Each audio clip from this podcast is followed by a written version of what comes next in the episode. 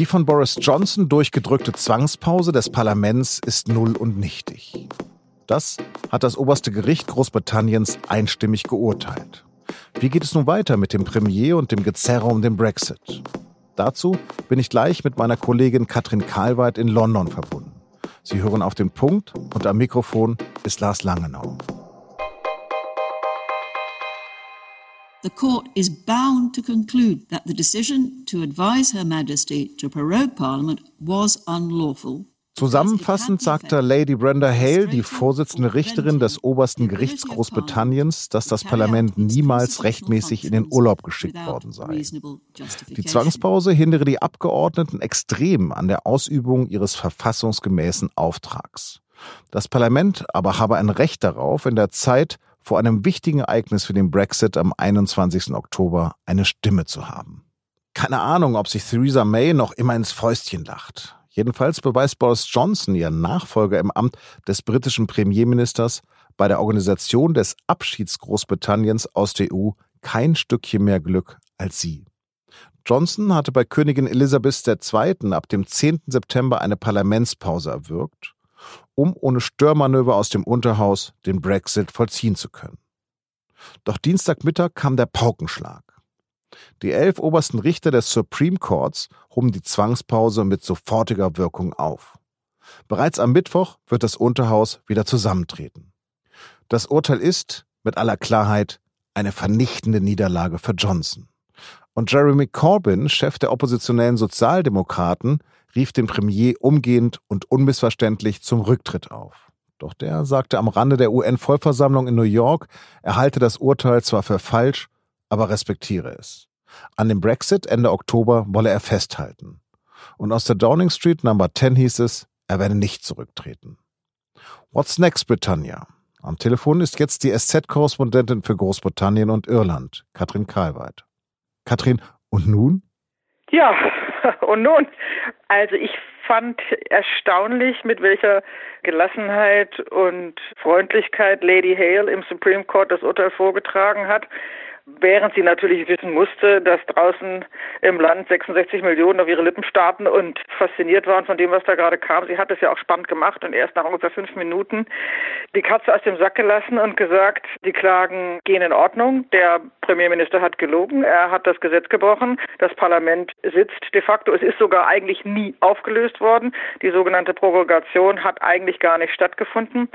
Also in der Klarheit, mit der zweimaligen Betonung darauf, dass alle elf Richter einig seien, was vorher auch bezweifelt worden war, hat das, glaube ich, niemand erwartet. Also wir sind hier alle in einer Schockstarre gerade. Was bedeutet denn nun dieses Urteil für Großbritannien?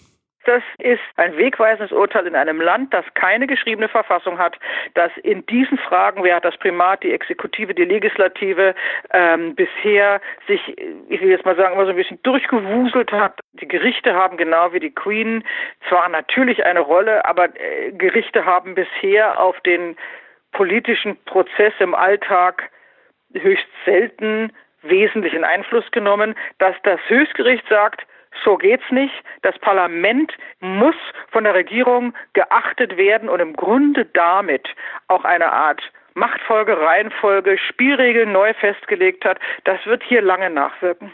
Mir ist das Wort gelogen durchgerutscht. Nö, das hatte das schottische äh, Gericht, auf das sich auch der Supreme Court jetzt bezog, schon vor zwei Wochen in seinem Urteil gesagt. Dieses Urteil war von 75 Abgeordneten, angeführt von einer schottischen Unterhausabgeordneten in Schottland eingebracht worden, um eben diese Prorogation als äh, ungesetzlich erklären zu lassen. Das schottische Gericht hat damals gesagt, sie ist ungesetzlich und der Premierminister habe der Queen, die er aus formalen Gründen um die Bestätigung dieser Prorogation bitten muss, habe ihr nicht die Wahrheit gesagt, sozusagen mit den falschen Erläuterungen quasi ihr diese Prorogation abgerungen. Und man kann auch sagen, hat sie beschummelt. Und heute hat nun also die Richterin Lady Hale in diesem, wie gesagt, überraschend klaren und eindeutigen Urteil gesagt, das äh, Urteil aus Schottland bleibt in seiner Gänze bestehen. Und jetzt heißt das sozusagen, Johnson wird der Premierminister sein mit der kürzesten Amtszeit oder was bedeutet das?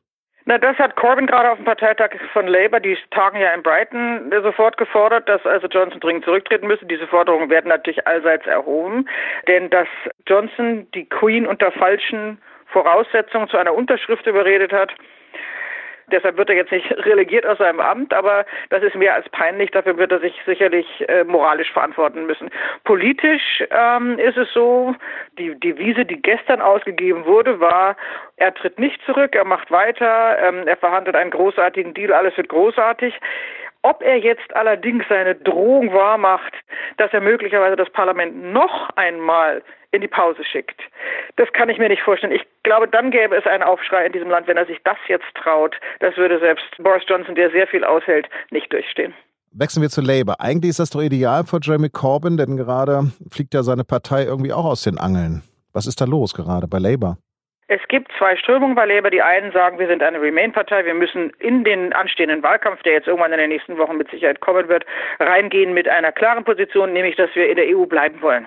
Dann gibt es die Truppe um Corbyn, die sagt, kann man ja finden, aber wir haben so viele Leute, die gegen den Verbleib in der EU sind, die können wir nicht verschrecken. Wir warten jetzt mal, wir äußern uns mal irgendwie gar nicht, wir beziehen keine Position, gehen in den Wahlkampf mit einer Neutralitätsposition. Hinterher handeln wir dann, wenn wir die Wahl gewonnen haben, einen Vertrag mit Brüssel aus, der wird ganz toll sein und viel besser als der von äh, May und der, den Johnson möglicherweise aushandelt und dann lassen wir die Leute abstimmen. Das sind die beiden Fraktionen.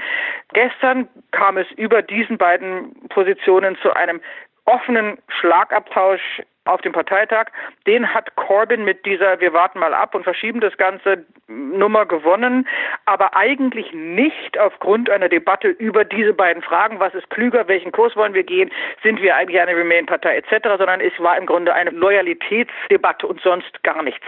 Die hatte mit dem Brexit nur noch wenig zu tun. Corbyn hat sie gewonnen steht heute gestärkt da und ähm, wird morgen seine Abschlussrede halten und das sozialistische Programm verkaufen, was die Labour-Leute in den letzten Tagen sehr kämpferisch und auch sehr einig beschlossen haben und wird dann im Triumphzug ins Unterhaus zurückkehren.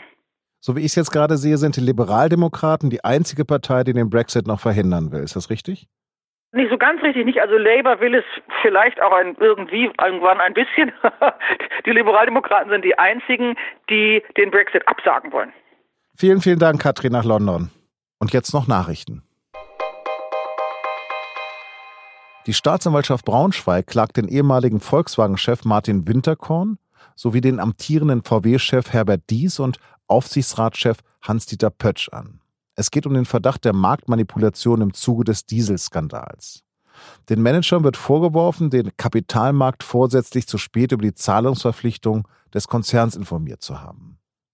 Zudem wurde bekannt, dass die Staatsanwaltschaft Stuttgart ihre Ermittlungen gegen Daimler mit einem Bußgeldbescheid in Höhe von 870 Millionen Euro beendet hat.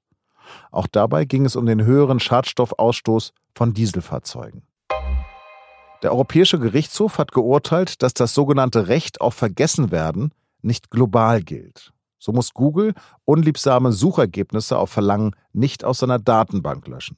Der Konzern kann den Zugang zu den Einträgen auch nur regional begrenzen. Aus Sicht von Datenschützern begrenzt das Urteil damit die Schlagkraft seines eigenen wegweisenden Urteils von 2014.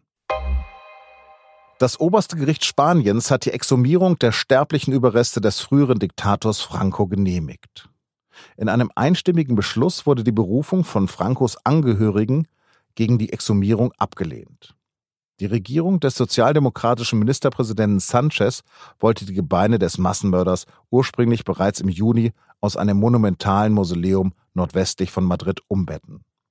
Sie ist seit langem eine Pilgerstätte für Faschisten und andere Rechtsextreme. Zum Schluss noch eine Leseempfehlung. Vor gut einem Jahr sammelte der Fernsehmoderator Klaas Häufer Umlauf fast 300.000 Euro Spenden, um ein Schiff zur Rettung von Flüchtlingen zu schicken. Nur die Golfo Azzurro lief nie ins Mittelmeer aus. Eine Recherche wirft nun die Frage auf, ob das Geld verschwendet wurde. Den Text dazu finden Sie im Panorama der SZ vom Mittwoch. Das war auf dem Punkt am 24. September. Redaktionsschluss war 16 Uhr. Vielen Dank fürs Zuhören und bleiben Sie uns gewogen.